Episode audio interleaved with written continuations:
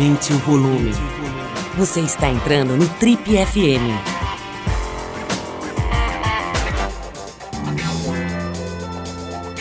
Oi, eu sou o Paulo Lima e essa é a versão podcast do Trip FM.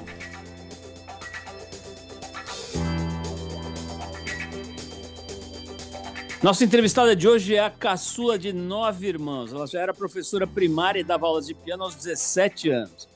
Apesar das adversidades da vida, como a perda do pai num incêndio e a mãe logo em seguida, dois meses depois, por um câncer, além da fuga para Paris em 69 durante a ditadura militar aqui no Brasil, ela seguiu determinada, cheia de energia e criou os filhos Juliano e Rodrigo e desempenhou um papel fundamental na carreira do marido, o grande fotógrafo, né, consagradíssimo fotógrafo Sebastião Salgado editando os livros, organizando as exposições, organizando as expedições, organizando a casa, né, o dinheiro da família, é, e também fazendo parte importante do trabalho intelectual que compreende as obras do Sebastião Salgado e dela.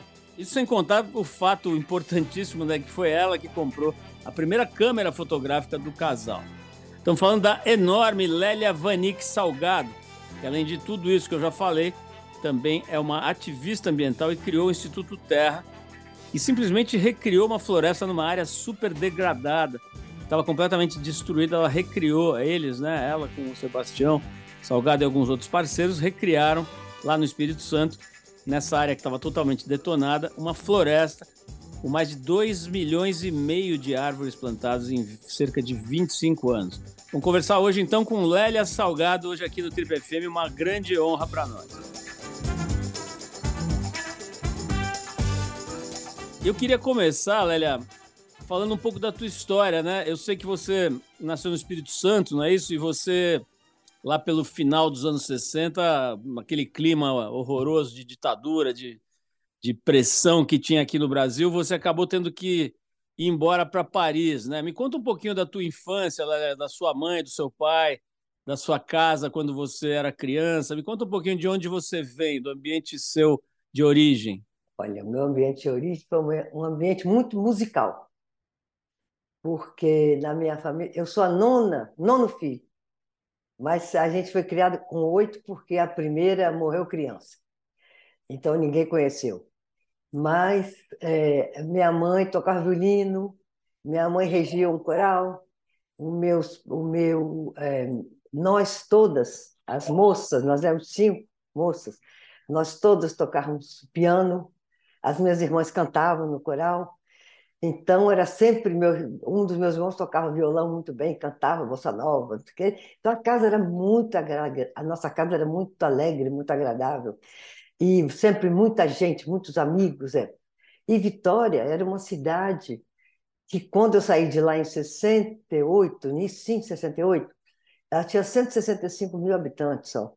Então era uma cidade pequena, dizer, naquela época não era tão pequena assim, porque as outras também não eram tão grandes. Era muito agradável, muito agradável. E é, e é uma ilha, né? Então eu, eu vivi no mar, vivi na praia o tempo inteiro. Aliás, quando eu, eu precisei de, de para conhecer minha cor, eu precisei de morar um ano na Europa. Eu, que eu não sabia que eu era branca e nem sabia que eu tinha um cabelo preto. Mas o meu, porque eu era muito queimada e o cabelo no sol fica mais claro, né? Então foi exatamente o contrário. Um ano depois que eu estava na Europa, eu falei que, gente, eu sou completamente diferente do que eu sempre me vi. Eu estudava, estudava francês, eles abriram uma aliança francesa lá, e eu sempre gostei muito de, da, da língua francesa. E eu comecei a estudar francês, e aí, foi aí, quando eu tinha 17 anos, que eu conheci o Sebastião, lá na Aliança Francesa. E aí, depois disso aí, já tem quase 60 anos que nós estamos juntos. Ô, ô, ô, Lélia, eu não sabia que vocês tinham se conhecido tão jovens assim, né? Então, me conta um pouquinho essa, esse momento em que vocês se conhecem. Vocês logo começaram a namorar, já engrenaram um relacionamento e, e, e queria saber como é que foi essa história de vocês irem embora para Paris, né? Para Paris, olha, a gente logo, logo começou a namorar. No primeiro dia que a gente se viu, até no segundo dia a gente começou a namorar. E um ano depois a gente já tinha até uma conta conjunta no banco. uma coisa assim impressionante. Então, é, mas foi, foi muito agradável. Ele fazia faculdade em, em, em Vitória, e fazia economia, e eu fazia piano. Então, é, a gente sempre se deu. Três anos depois, a gente se casou, em 67. Ele foi fazer um curso de pós-graduação em São Paulo, na USP. Nós fomos então para São Paulo. E, bom, com a ditadura, a coisa foi muito difícil, né? Muito difícil para muita gente e para nós que éramos jovenzinhos, realmente a gente estava sempre é, ressabiado se a gente podia ser preso numa hora qualquer. É. Então, realmente, a gente resolveu sair do Brasil e viemos para a França. Porque, bom, isso era normal que viesse para a França, porque eu sempre gostei muito da língua francesa, da cultura francesa, e ele também. Então, foi normal que a gente viesse, viesse para a França. Bom, e por aqui a gente ficou. Ficou na França porque a nossa vida, a gente, a vida foi mudando. Para mim mudou muito a minha vida. Quando eu saí do Brasil, meus pais tinham acabado de morrer. Então foi assim difícil. Então eu tinha eu tinha que me, me adaptar absolutamente. Eu tinha que gostar desse lugar, eu tinha porque eu não, não tinha como voltar para o Brasil. Então, e realmente aconteceu comigo, que eu gostei muito, logo, logo me adaptei. Aí eu comecei a fazer arquitetura. E foi muito agradável, realmente um, um, um, curso muito maravilhoso, que eu gostei muito, que é a arquitetura. Eu acho que realmente das artes é a escola mais completa, é um curso mais completo, porque a gente estuda tanta coisa bom, é desenho, é criatividade, mas é psicologia, é sociologia, é economia, porque sem economia você não faz projeto. Então foi assim, foi muito aberto. Eu fiz também outra faculdade separada da arquitetura, que aqui é separada, urbanismo. E foi muito, muito bom. Para a minha vida foi muito bom. Eu trabalhei um pouco depois nisso e depois eu entrei um pouco na fotografia. Mas aí a gente vai chegar lá. Isso. Lélia, é, como é que era a situação financeira de vocês? Né? Pelo que você está me contando, eu imagino que, que era bastante tranquila, né? porque, enfim, você contou da sua família e tal, pelo que eu entendi, tinha uma condição legal. Quando vocês chegaram na França, vocês tinham dinheiro, vocês tinham como se manter, não? Não, a gente tinha, eu tive uma vida muito, muito boa, foi uma vida, né, meus pais não eram ricos de jeito nenhum, mas tinha uma boa situação financeira. Meu pai era industrial, tinha uma indústria de mármore, então é, é, a gente tinha uma boa situação financeira. Mas depois, quando a gente foi para São Paulo, casados, que o, que o Sebastião tinha uma bolsa de estudo, e naquela época de imensa é, inflação no Brasil. Realmente no Brasil as coisas começavam, ninguém sabia onde é que ia parar, né? De tão que como tudo subia assim. Eu sei que com o dinheiro da bolsa a gente começava muito bem, comendo direitinho. Lá pelo meio do mês era macarrão e lá pelo fim do mês era alho e óleo, macarrão, alho e óleo. Porque não era, não era fácil. Quando a gente foi para a França, Sebastião tinha uma, uma bolsa, ele não tinha bolsa, mas tinha uma promessa de uma bolsa, mas que não aconteceu nada. Nós chegamos aqui, não tinha bolsa nenhuma. Mas a gente tinha guardado um dinheirinho, vendeu umas coisas que a gente tinha lá e trouxe um pouquinho de dinheiro. E é, conseguiu se segurar um pouco. Eu, logo, logo que eu cheguei aqui, uma semana depois, eu já trabalhava numa biblioteca. Arranjei uma biblioteca para trabalhar lá na cidade universitária. A gente foi morar na cidade universitária, que realmente foi uma maravilha, assim, uma cidade universitária internacional, estudantes do mundo inteiro. Então, foi uma riqueza assim, na, minha, na minha vida de conhecer tanta gente diferente. Comecei a, comecei a falar espanhol, comecei, sabe, poder falar com as pessoas. Foi realmente muito interessante. E eu logo, logo arranjei esse trabalho, que era um trabalhinho, né? Mas para estudante, quem comia no, no, no restaurante universitário, estava ótimo. E por aí a gente conseguiu, até que Sebastião foi convidado para trabalhar numa, numa é, é, instituição é, internacional, que era a Organização Internacional do Café, em Londres. Aí ele tinha um ótimo salário, e nós fomos para Londres mas eu continuei estudando aqui. Eu vinha todo mês, duas semanas, eu passava aqui. Quando ele viajava, que ele começou a viajar o trabalho dele muito na África, quando ele viajava para a África, eu vinha para cá também. Então, quer dizer, foi uma vida assim que a gente que era bem bem diferente, né, das das outras vidas que a gente podia imaginar. E até que ele começou a fazer fotografia com, a, com a, um aparelho que eu comprei para mim, para meus estudos, e ele começou, gostou tanto que não que não me deixava mais nem pegar na máquina. então... a, gente, a, gente, a gente pode dizer, então, que foi sua culpa ele ter se tornado fotógrafo, né? Foi você que deu o instrumento para ele, não foi? É, pois é, eu acho que não foi minha culpa, não foi culpa, não. Foi uma sorte. Lélia, me conta uma, uma coisa aqui. A gente vai entrar agora no campo da fotografia, mas eu estou curioso porque é seguinte: você tem você e o Sebastião têm mais ou menos um pouco, acho que quase 60 anos juntos, não é isso? É, sim. Ano que vem, 60 anos. 59 para 60 anos de união, né? Isso não é uma coisa corriqueira, né? Uma coisa que está se tornando meio rara, né? E a gente vê hoje as entrevistas do Sebastião, suas e tal, idealiza assim, o Sebastião é quase um santo, assim, uma pessoa que fica ali no panteão dos grandes artistas mundiais e esses trabalhos incríveis. Esse da Amazônia é um, é um trabalho literalmente de chorar, assim, de emoção, né? E, e, e, aí você imagina que ele seja um santo, mas a vida real do casal não é bem assim, né? Me conta um pouquinho como é que é aguentar o Sebastião Salgado por 60 anos. Aí. eu, sempre, eu sempre disse, todo, quem me perguntou isso, eu sempre respondi a mesma coisa, porque ele sempre viajou muito. Esse é o segredo, né? Esse é o segredo. Você viajou muito. Quando começava a ficar chato, ele já pegava um avião. Então, realmente, tudo ficava muito mais fácil. Como é que ele é, é Lélia, na vida, enfim, na, na, realidade do dia a dia? Ele é um cara muito metódico, muito organizado, dá a impressão de ser um cara bem sério, né? Ele é um cara muito organizado, muito sério, muito metódico, ou isso é só uma idealização de quem está vendo de fora. É, é sim, é só a idealização de quem está vendo de fora. Porque ele, ah, ele, ele, é sério, sim, ele é muito sério para fazer as coisas, o trabalho dele ele é muito sério. E é organizado também. Mas no resto não é muito, não. E também não é tão sério assim, é um brincalhão, ele adora, adora brincar, adora rir, adora contar piada. Então, quer dizer, é uma pessoa bem, é, bem, bem engraçada também, viu? Então, é, é e, e na organização do trabalho da vida, que sou eu que organizo, não é ele. Ele organiza muito bem a viagem dele, as coisas que ele tem que levar, como é que ele vai funcionar, não sei o quê. Quando ele chega, ele organiza as, as, é, é, os filmes, quer dizer, agora nem é filme mais, né? mas as imagens, as prontas de contato, ele faz com muita organização, muita seriedade, mas o resto que organizo eu.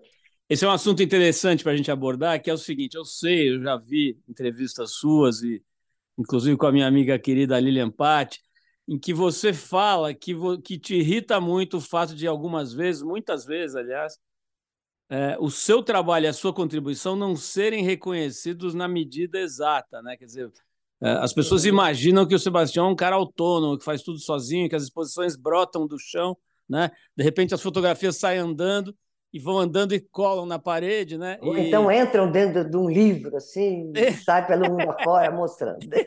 Exato. E, e, quem conhece um pouco mais o trabalho de vocês sabem que é uma dupla e que você tem um papel é, tão importante quanto o dele, né? Na, na difusão, né? Do trabalho, na apresentação, arquitetura das exposições e a escolha das fotos, a edição das fotografias e um monte e a organização das expedições me conta um pouco, você se irrita muito com essa coisa da, da mulher ser sempre colocada num segundo plano? Olha, me irrita profundamente e cada dia mais, porque realmente é de uma injustiça, mas profunda, é, é de uma injustiça profunda, porque no final das contas, é, é, cada um tem seu papel. Cada um tem seu papel, que seja o papel, o papel que seja, mas cada um tem o seu papel. Então, é muito irritante uma pessoa pegar um livro, abrir um livro perto do, do, do artista que tem o um nome na capa, olha, este livro, isso é maravilhoso, como que você faz, que maravilha, que não sei o quê, sabe? E você está ali, você tá ali ao lado. Antigamente eu ficava irritada, hoje em dia eu falo assim, não é ele que faz não, quem faz sou eu. eu falei, olha, eu tenho 76 anos, e, por favor, com 76 anos, a gente tem direito a tudo, não é? Tem direito também a falar com as pessoas, para aí, porque não é bem assim, não. Não é isso de jeito nenhum. Lélia, mas entre vocês sempre teve a percepção do Sebastião da importância do seu trabalho, ou ele também no início não pesava exatamente do jeito que você acha que devia ser pesado? Não, não pesava não, não pesava não. Ele não pesava no Não pesava, sabe por quê? Porque, bom, primeiro porque não pesava, e segundo, porque não era, não era, não era comum alguém, alguém pesar o trabalho de outra, sobretudo mulheres. Entende? Não era comum de jeito nenhum. Os homens sempre foram muito machistas, né? Hoje em dia, felizmente, que uma boa parte, o machismo ficou bem baixinho, né? Mas que sempre foi muito machista, sim. Então, quer dizer, claro que ele também era. Sobretudo que ele é o filho único de um homem de sete mulheres. Ele tem sete irmãs. Então, você imagina isso? Não é fácil também não, né? Então, quer dizer, mas à medida que as coisas foram acontecendo, que a gente foi vivendo e tudo, ele foi vendo que realmente a coisa era, era, era, era, um, era um trabalho conjunto. E um trabalho que a gente fazia nós pela nossa família também. Nós pela nossa família, porque a gente precisava de. Quando você chega num país estrangeiro, que você não tem nada, ninguém te conhece, você não conhece nada, você não conhece um valor desse, desse país, você não conhece nada, você tem que você tem que, que tirar coisa da sua cabeça, tirar imaginação e força, não é? E essa força, sempre, o que aconteceu, que a gente logo, logo viu, que a gente junto era uma força. Então, essa foi uma coisa muito, muito interessante na nossa vida. Lélia, tem uma, co uma coisa também que deve ter fortalecido essa, essa união de vocês, né? essa, essa coisa da, de, de, dos dois juntos serem mais fortes, que é uma situação muito difícil, né? Que eu estava lendo aqui na sua história, que quando você tinha 21 anos, seu pai morreu, né? É, acho que foi num acidente, num, num incêndio, não foi? Da marmoraria. Uhum. E não, depois. Não, no escritório que ele tinha. Ah, no escritório? Maior, maior edifício de Vitória, na época. E ele morreu nesse, nesse incêndio, né? E depois, é, mais ou menos três meses depois. Dois meses depois. Dois, dois meses. Exatamente. A sua mãe faleceu de câncer, não foi? Câncer, foi. foi. Então, imagino para uma menina de 21 anos, né? É, a paulada, literalmente, que deve ter sido isso, né? Me conta um pouco como é que você viveu, como é que você conseguiu superar essa, essa, essa dor, né? Essa perda. Até hoje não consegui, não. É muito difícil, muito difícil. O Juliano, meu filho, que fala, mãe, gente já tem 50 anos que eles morreram, seus pais, você ainda chora. Eu falei, meu filho, se você tivesse essa felicidade de viver 50 anos depois da minha morte, espero que você chore por mim. Porque é verdade, né? Não é, não, não, não é fácil de jeito nenhum. Foi assim uma, um golpe duro e presto. Então, mas quando eu falei para você que aí eu vim embora para a França, 20 dias depois da, da morte da minha mãe. Então, na minha cabeça, eu tinha que me sair de qualquer jeito. Eu perdi minha mãe, perdi meu pai, perdi meus irmãos que ficaram lá no Brasil, meu sol, minha comida, meu feijão, e eu tenho que me, eu tenho que me sair de qualquer jeito, entende? Então isso aí foi uma coisa muito, ao mesmo tempo muito dura para mim, mas ao mesmo tempo uma, um, um digamos assim, uma, uma, uma vitamina para minha para minha capacidade de me adaptar, de, de virar, rodar baiana, você compreende? Foi um pouco, foi um pouco isso também, viu? O, o, Lélia, o, a estrada do, da dupla, né, Sebastião e Lélia aí na fotografia, você já contou um pouquinho o começo, né, Sebastião trabalhando lá com, no, com a economia, começou a usar fotografia nas viagens e tudo. Mas como é que, quando é que vocês começaram a sentir que aquilo era podia ser mesmo uma carreira profissional, um trabalho, ganhar dinheiro? Quer dizer, você como arquiteto e urbanista percebeu que aquilo poderia ser um uso inteligente da sua do seu repertório intelectual? Me conta um pouco quando você começou a sentir que aquilo ia dar certo.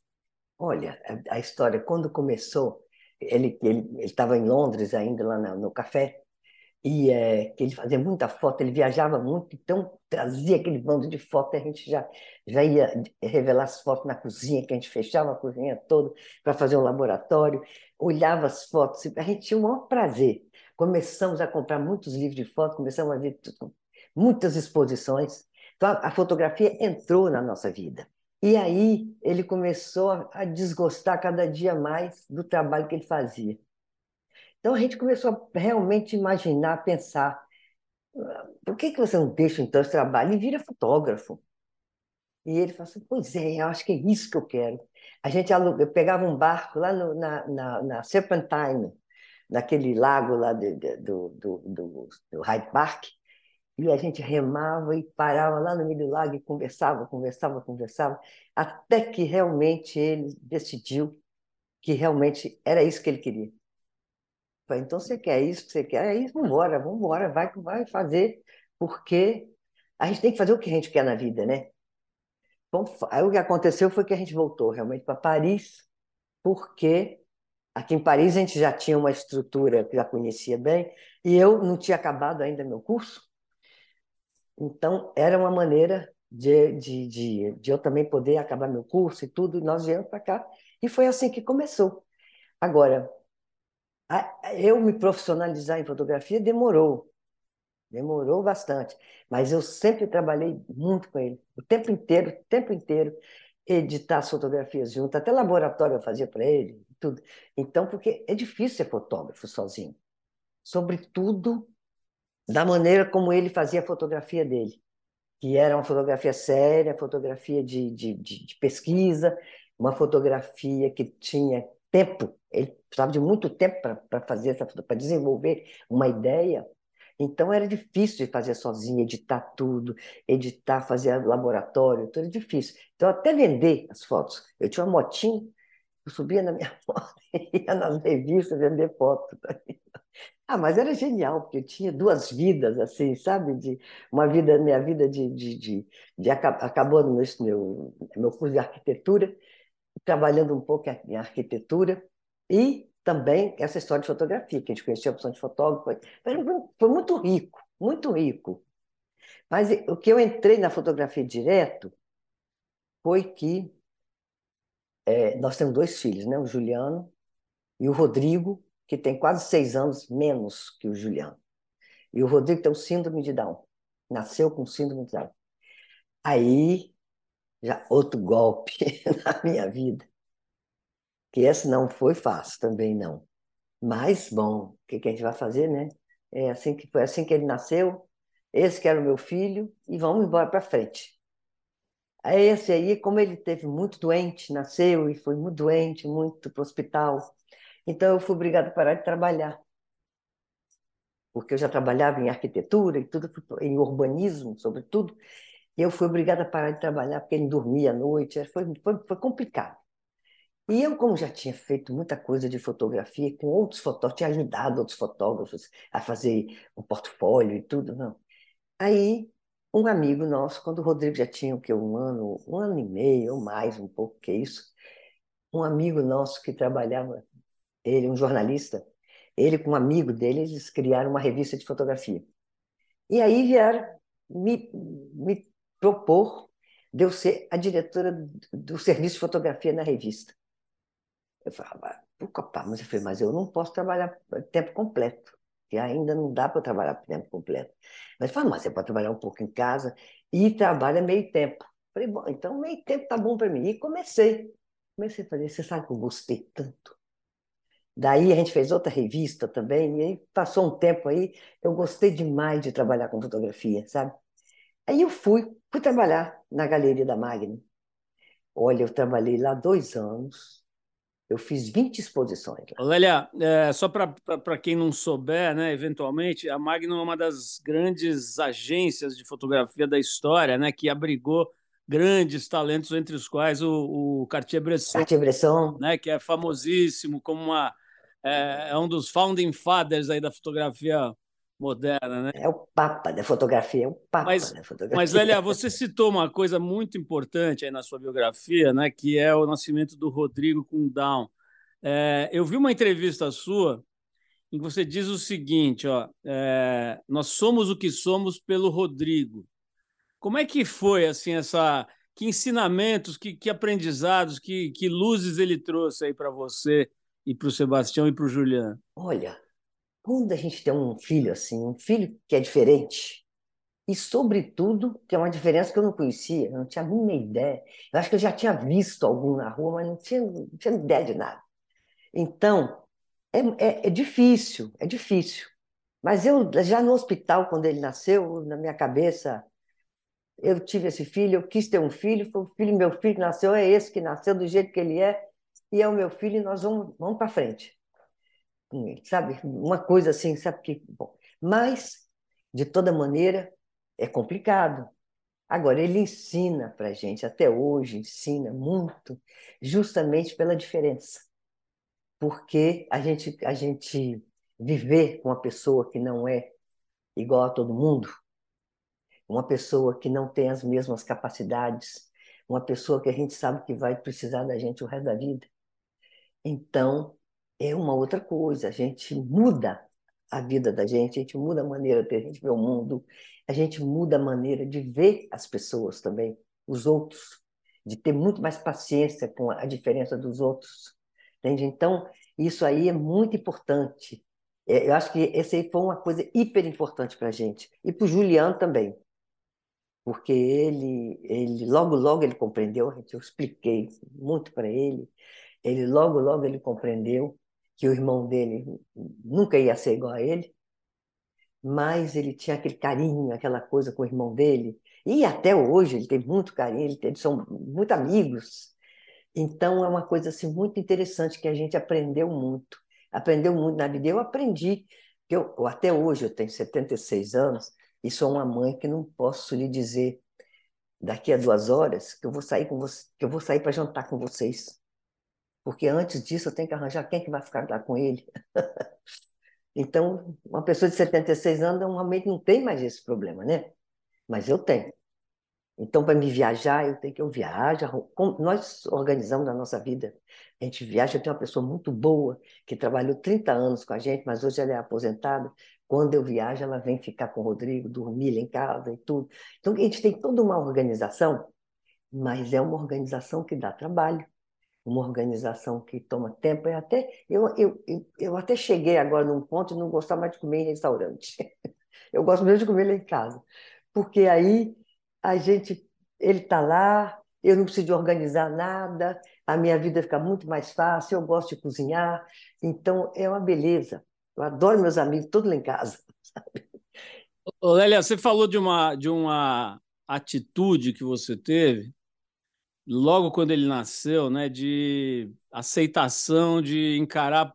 Eu te conheci faz exatamente 32 minutos, né? Quer dizer, não dá para dizer que eu te conheço profundamente, mas, mas já deu para perceber que você é uma pessoa que tem o que um amigo meu chama de tônus vital, né? Você tem uma coisa de energia, de fogo, né? Um fogo grande, assim, de fazer, de, de ser fazedora, de tomar atitude, tudo. Mas é muito comum ver pessoas que têm filhos especiais e que entram num processo de negação, de vergonha e de se esconder, né, de se retirar da sociedade, de ficar, é, entre aspas, protegido em casa e se fechar para o mundo. Né? Você nunca teve essa sensação? Você nunca teve uma, uma tristeza, uma depressão por causa da, das dificuldades do Rodrigo? Não, olha, francamente não. Muito sinceramente, não. Eu nunca tive essa depressão, não. Nem nunca tive. Eu sempre, eu, eu sempre assumi, eu me assumi no lugar onde eu, onde eu podia estar. Sabe? Olha, o que, que eu posso fazer? Eu tenho, eu tenho um filho desse jeito, eu tenho, eu tenho outro filho também que eu, que eu tinha que tomar conta do, do Juliano. E é, é, eu não posso, como tudo quanto é a maioria das pessoas fazia uma opção de coisa, fazer, mas eu posso fazer outras. Sabe que no tempo que eu parei de trabalhar e que ele era pequenininho, que ele dava muito trabalho, ele não dormia, era difícil. Mas olha, eu escutei tanta música, eu li tantos livros que eu sempre quis ter e, e não tinha tempo. Tem. Mas olha que coisa maravilhosa. Sabe, sabe essa coisa de você aproveitar seu tempo para fazer aquelas coisas que você sempre quis, nunca conseguiu? Então, sabe, são, é, é esse que é uma coisa assim, que eu acho que eu, eu, eu, eu ganhei muito isso da minha mãe.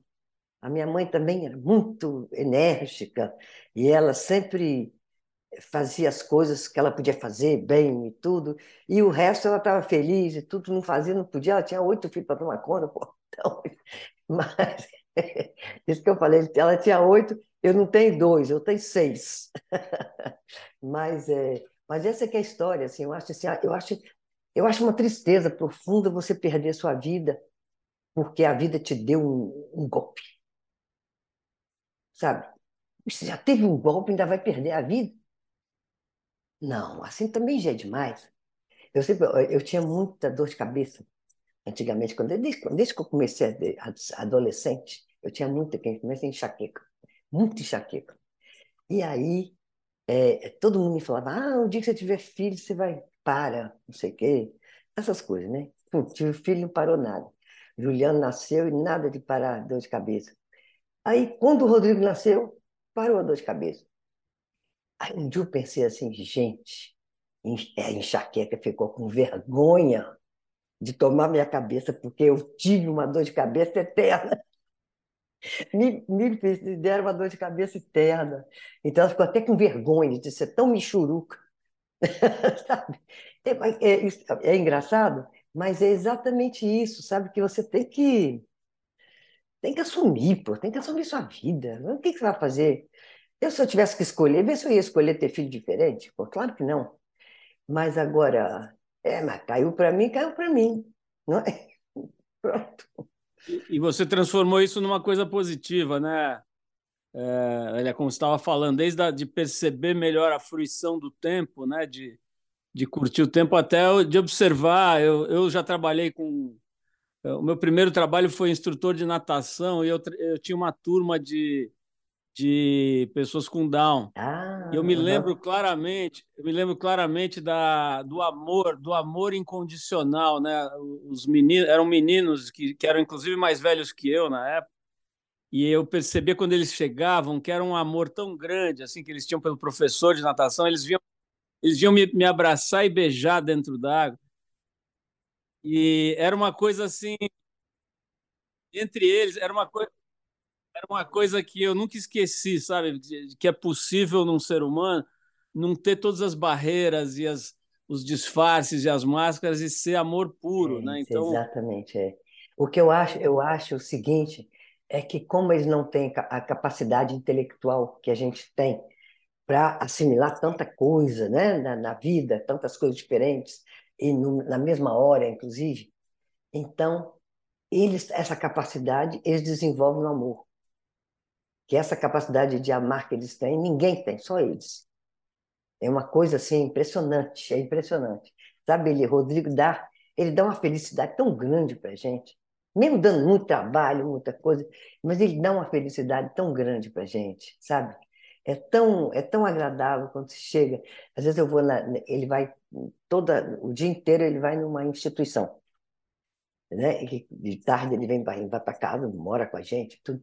Aí, quando acontece alguma coisa que eu tenho que ir lá buscar, porque ele anda sozinho, então, é, quando eu estou lá, que ele chega e fala, Lélia, mamãe, mas dá aquele abraço, aquela coisa assim, coisa assim, é tão bonito, sabe? Que outro menino nenhum a fazer, né? Menino que faz, faz isso até 5 anos de idade, depois não quer mais nem saber de mãe e pai, né? Mas ele já tem 43 anos e continua gostando de mim igual. Lélia, eu vou me permitir fazer uma coisa que eu nunca faço, que é contar rapidinho uma história minha. Isso, conta. É, quando eu era professor de natação dessa, desses meninos com Down, um dia eu estava chegando na escola a pé, numa calçada. Na outra calçada ficava a PAI, que era a instituição ah, onde os. Eu conheço. E, e esse menino estava com a, a mãe de mão dada, saindo da PAI e indo para a escola de natação. Quando ele me viu do outro lado da rua, ele soltou a mão da mãe, empurrou a mãe e atravessou a rua correndo. Quase foi atropelado, teria sido uma tragédia horrorosa. Felizmente isso não aconteceu. Mas ele atravessou a rua correndo para vir me abraçar. Ele pulou em cima de mim, me abraçou, quase me derrubou no chão. Eu era um, eu já era, eu tinha lá meus 18 anos, era razoavelmente forte, mas ele vinha, ele, ele era muito grande. Vinha correndo, né? Vinha correndo, ele se projetou em cima de mim, me deu um abraço que eu consigo sentir até hoje, né? Uma mistura de, de, de, de, amor uh, enorme, assim, e ao mesmo tempo aquele susto de ver ele correndo o risco de, Ele, é. ele abriu mão da própria segurança para manifestar o amor dele. ser manifestado do amor. Né? mim. E é, é assim que eles são. Umas pessoas, quando eu, eu entro, quando eu vou lá na escola, quando eu vou lá na, na- no CAG, na, na instituição, não, sei, eles me conhecem, todo mundo vem, me beija, me beija. Eu faço de vez em quando festa, aniversário do Rodrigo, ou Halloween, outra coisa qualquer, mas eles vêm, mas eles adoram, adoram, adoram, adoram. Lélia, vamos falar de um outro filho seu que Vamos. eu sei que você adora e é uma história muito, muito legal, né? Eu, a gente acabou que a gente quase não está falando de fotografia, mas, mas são assuntos muito. precisa não. É, são, as fotografias estão aí nos livros, nas exposições, né? É, é. E eu queria eh, te ouvir um pouco sobre a, esse filho seu e do Sebastião, que é o Instituto Terra, né? Eu, eu já prestei atenção nesse projeto e é maravilhoso, né? Porque são as terras da família do Sebastião que estavam meio mortas lá, né? Endurecidas, secas Completamente morto. deton- detonadas, né? Como diz o meu filho. E, e um belo dia você tem uma, uma visão assim de que aquilo poderia virar uma floresta, né? Conta pra gente sobre esse filho de vocês aí que se transformou numa floresta maravilhosa lá, Lélia. O Instituto Terra é realmente um filho, realmente um filho, porque é uma filha, porque não é uma floresta. Então, mas é o seguinte, essa terra, gente, era uma terra tão degradada, tão horrível, cara, não, não podia fazer mais nada naquela terra. E a gente teve até a ideia de fazer, como tinha, era gado, né, então a gente teve até a ideia de fazer, de plantar árvores no pasto, mas isso não- também não ia dar de jeito nenhum. Bom, então naquela tristeza, a gente normalmente ia no, no, do- no fim do ano, para lá porque os pais de Tião viviam ainda, eles eram vivos, é, e fim do ano é, é a época da chuva. Então, uma vez o meu sogro quis fazer uma estrada lá, melhorar a estrada, e então foi lá um tratorista, no vez de melhorar a estrada, ele fez uma autoestrada. Cortou, cortou, cortou, deixou aquela terra toda no, no, no- no lado, ao lado da, estra- da estrada. E nós chegamos lá e fomos lá, fomos lá na fazenda. E estamos sentados e a chuva caindo, e aquela terra toda caindo, vindo para baixo, junto com a chuva. Aquela terra que faz erosão, aquela terra que, que inunda o riachozinho, aquela terra que sai do lugar dela e que atrapalha tudo, né? Então, gente, mas foi uma tristeza, a gente até. Não, para chorar, a gente chorar de tristeza. E o que que a gente vai fazer com isso? O que nós vamos fazer com essa terra? pô? E aí, gente, foi nessa hora de tristeza profunda que me veio a ideia assim. Fechei o olho, vi tudo verdinho. Eu falei, nossa, que nós vamos plantar uma floresta. Isso aqui não serve mais para nada. É para a gente plantar uma floresta. E aqui nós vamos, vamos recuperar essa terra todinha aqui com uma floresta. Aí, Tião gostou demais da ideia, né? Foi aí, a ideia começou, porque desde que tem uma ideia assim, ela já começa a, a criar, criar raízes, sabe? E a gente, não- aí começou, foi assim que começou. Nós temos um amigo, o Renato de Jesus. Renato foi diretor da reserva, da reserva da Vale, que é uma reserva de 32 mil hectares, lá em, em- em- perto de Linhares, no Espírito Santo. E o Renato, então, lá tem um viveiro enorme. E o Renato, então, a gente contou para o Renato o que que a gente queria fazer. O Renato ficou todo entusiasmado, porque ele adorava plantar. E aí ele, ele falou: vou fazer um projeto para vocês. Ele começou a ir lá muito os finais de semana para ver como é que estava a terra, o que, que ele podia fazer. Um dia ele chegou com um bando de papel escrito e falou: tá aqui, o projeto está aqui. Ó.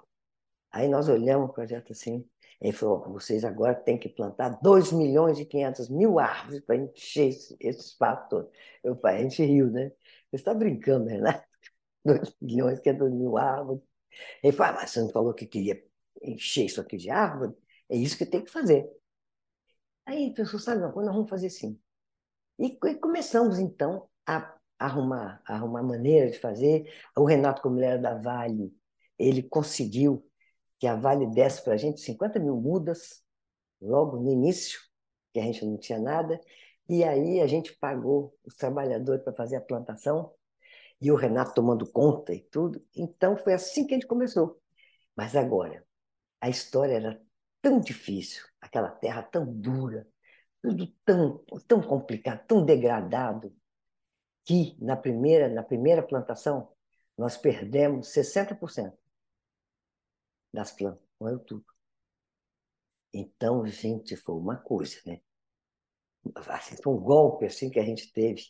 E aí, mais não tem importância, vamos embora. Mas a gente então, aí viu a experiência dessa de, de, perder as plantas todas, a gente viu que a gente não podia plantar só na época da chuva. Que a época da chuva são alguns meses, que a chuva vem, depois não vem, depois, bom. A gente tinha que plantar no dia da chuva, quando estivesse chovendo. E outra coisa, as, as covas, em vez de ser uma cova pequena, de 30 centímetros, tinha que ser uma cova muito maior, muito mais larga, para poder ter muita terra fofa e segurar a umidade. Então foi isso que foi nos dando a experiência. E que bom, hoje em dia a gente perde o que é normal perder, 10%. Mas, agora, o que está acontecendo é que nós estamos perdendo mais por conta do clima, né? Porque antigamente, quando a gente começou, a gente começou a plantar numa floresta úmida. Hoje, a nossa floresta é seca porque também morre também justamente por causa disso. Porque a gente pega as sementes num raio de 200 quilômetros em volta do instituto. E a gente pegava todos no raio de 200 quilômetros, tudo que a gente via, pegava. Mas agora não. Agora a gente tem que pegar só onde elas estão secas, numa terra seca. Porque na outra terra úmida, se a gente levar para a nossa terra seca, não pega de jeito nenhum. Então, sabe, essas experiências, o tempo vai passando. Felizmente que a gente já tem uma floresta criança, mas uma floresta pronta. Mas, de toda maneira, ainda tem árvores que morrem justamente por conta dessa secura. A, a, o nível de umidade, de chuva, mas diminuiu assim, impressionante. que gente, Nós temos um, um, um, uma estaçãozinha de, de, de coleta de chuva, então, mas diminuiu a quantidade de chuva ao ano, uma coisa assim impressionante. Impressionante. Isso me dá, me dá vontade assim de, de te perguntar sobre um tema que a gente tem abordado aqui no programa. Volta e meia vem pessoas que, que dedicaram a vida a estudar meio ambiente aqui. Por exemplo, o João Paulo Capobianco esteve aqui com a gente algum tempo ah, atrás. Uhum. O Ailton Krenak, figuras que têm uma, uma ligação, seja pessoal, profissional ou, ou ambos, né? com a, a coisa do, do, do meio ambiente. E tem uma parte significativa dessas pessoas que já perdeu as esperanças, né? que já acha que a gente passou do famoso ponto de não retorno. Né? Ponto de não retorno. E isso é muito preocupante, para não dizer aterrorizante. Né? Agora, tem outras pessoas que são mais esperançosas, que veem projetos como o de vocês, por exemplo, como um, um sinal de que é possível, né? Pegar uma, é uma, uma, terra completamente apodrecida e transformar numa, numa floresta uma exuberante e tal. Como é que é a tua sensação? Você acabou de falar, né, que a floresta ficou seca, era uma floresta úmida, era uma área com bastante umidade, ficou seca. O que, que você sente, aliás, do alto dos seus 76 anos, tendo toda essa experiência, não só com a floresta que vocês fizeram, mas com as que vocês fotografam, né? é, Amazônia e outras áreas do mundo, lá na Ásia também. O que, que você acha, hein, Lélia? Nós estamos perdidos já, não tem volta? Olha, eu não acho, não. Não acho que nós estamos perdidos, não. De jeito nenhum. Eu acho. Eu, eu, olha, para falar a verdade, eu acho o animal humano o pior animal desse planeta. Porque o que, que a gente é capaz de, de, de coisa ruim, de fazer coisas ruins? Mas tem uma parte que é capaz de fazer coisa boa. E eu, eu, eu não perco a esperança, não. Eu acho sim, a, gente, a nossa floresta, hoje ela virou uma floresta seca, que a gente tem que. Nós estamos mudando a nossa maneira, nós estamos mudando as nossas espécies, pois é justamente, e o lugar das espécies. Porque justamente a gente está vendo, viu que tem uma, um, um problema sério, que, que não está dando mais certo o que a gente estava fazendo antes. Então, a gente está tá vendo isso. Mas agora, sempre tem uma maneira. Se você quiser, se você parar e prestar atenção e tirar a lição das suas, do que você faz, realmente tem solução. E por que não ter uma floresta seca? Não é? Quer dizer, vai mudar, tem coisa que muda, é assim mesmo, as coisas vão mudando. Mas agora, realmente, o que eu fico triste é que hoje mesmo os políticos, esses políticos ainda não se deram conta que realmente a situação é drástica, que já tinham que se dar conta antes, essa quantidade de, de, de CO2 que a gente joga no, no, no, no, ar, entende? Com essas indústrias, com tanta coisa que a gente não precisa. Essa, essa história de, olha, uma coisa impressionante no mundo, o crescimento, crescimento econômico. Quando você pensa em crescimento econômico, o que é crescimento econômico? É crescimento de bobagem, crescimento de besteira. Cresce, você vê as lojas, o que tem. Gente, uma quantidade de bobagem, uma quantidade de coisa que a gente não precisa. Não é?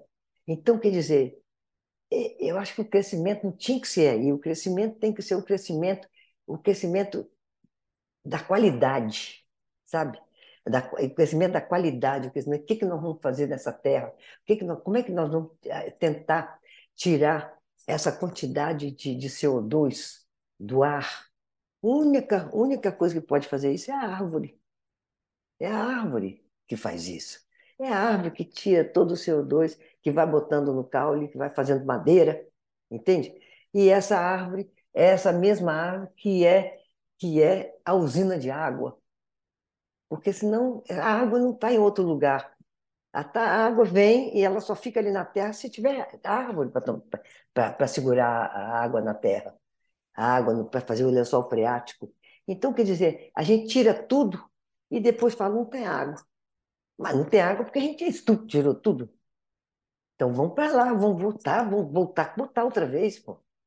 Quem sabe a gente vai eh, mudar um pouco esse, esse caminho, né? Que já está tão, tão longo, né? Lélia, a gente está terminando aqui, mas a gente acabou falando pouco de fotografia, mas eu acho que a gente falou muito sobre a vida, né? Que, que a fotografia tenta capturar, né? Então, eu queria que você dissesse para os nossos ouvintes é, qual seria o melhor jeito de ver o trabalho seu e do e do Sebastião? Quer dizer, vamos dizer que tem alguém ouvindo a gente, sei lá, no, no Rio Grande do Sul, não conhece muito o trabalho, né? não viu as exposições Gênesis, Amazônia, esses trabalhos todos. Como é que seria um jeito legal? Na internet, livros? O que, que vocês recomendam? Bom, tem na internet, tem livros, tem. A gente, nós mesmos temos um site. A gente tinha um site, mas parou porque ele estava muito ruim.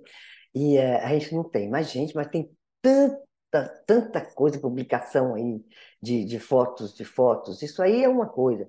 Mas agora, por outro lado, tem os livros. As pessoas podem passar nas livrarias e ver os livros e tudo, porque é muito interessante. Um livro é um, é um livro é um, é um objeto, né?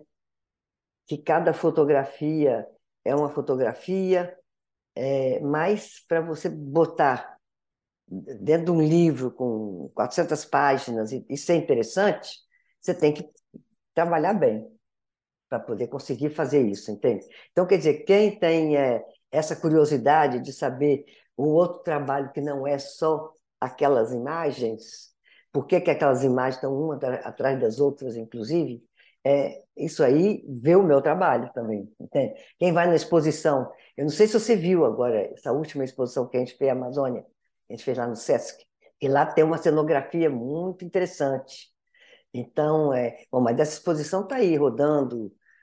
O, ano, o mês passado a gente inaugurou em Milão, inaugurou em Zurique, elas estão lá, as, as, exposições, mas é, isso é interessante, porque a fotografia, a fotografia sozinha, assim, não, não é você não consegue mostrar tanto, né? Mas quando você bota dentro de uma exposição, que você bota uma atrás da outra, e você dá uma cenografia, dá uma coisa, a exposição, eu acho que tem mais interesse. Aí você olha as fotografias com mais interesse. Lélia, eu falei algumas vezes que a gente falou pouco de fotografia, mas eu, isso me fez lembrar uma conversa que eu tive o privilégio de ter muitos anos atrás com um colega seu é, de formação, né, com um arquiteto Oscar Niemeyer. Eu fui para lá cheio de perguntas sobre arquitetura, estudei a obra dele, me preparei para a entrevista. E quando eu cheguei lá e comecei, comecei a fazer perguntas sobre arquitetura, e ele ele olhava para mim com uma preguiça monumental e falava assim: olha, cada, cada, pergunta que eu fazia sobre arquitetura, ele me dava um livro, falava: olha, a resposta está nesse livro aqui, pode levar para você esse livro, depois você lê. E aí, quando eu comecei a falar sobre a vida, aí ele se animou e aí a, a conversa ficou boa e, e, gerou uma entrevista deliciosa e tal. Então, acho que a gente falou sobre as coisas mais importantes, que é a vida mesmo, né, Lélia? Então, é, porque é a vida, a, vida, a vida que faz o trabalho também, né? É isso. Então, obrigado, adorei te conhecer, foi muito gostoso é, ter esse, esse, esse encontro. Como, como, dizia, eu acho que até era o. Não sei se era o Cartier. Não, não era o Cartier-Bresson, algum outro gênio da fotografia que dizia né, que a fotografia é a arte dos encontros fortuitos, né? Eu acho que as entrevistas que a gente faz aqui são mais ou menos isso também. São encontros rápidos, mas muito gostosos, muito verdadeiros, né? Então gostei muito de. É, obrigado de você. Tchau. Você ouviu mais uma edição do Trip FM, uma produção da Trip no ar há mais de 37 anos. Direção e apresentação, Paulo Lima. Produção, roteiro e edição, Adriano Conter. Se você quiser ouvir outras entrevistas das edições anteriores do programa, é só acessar o tripfm.com.br. Ou também pode procurar a gente na plataforma digital onde você costuma ouvir seus podcasts preferidos. A gente está em todas, Deezer, Spotify e outras. Semana que vem a gente volta com mais uma conversa boa aqui no Trip FM. Abração e até lá!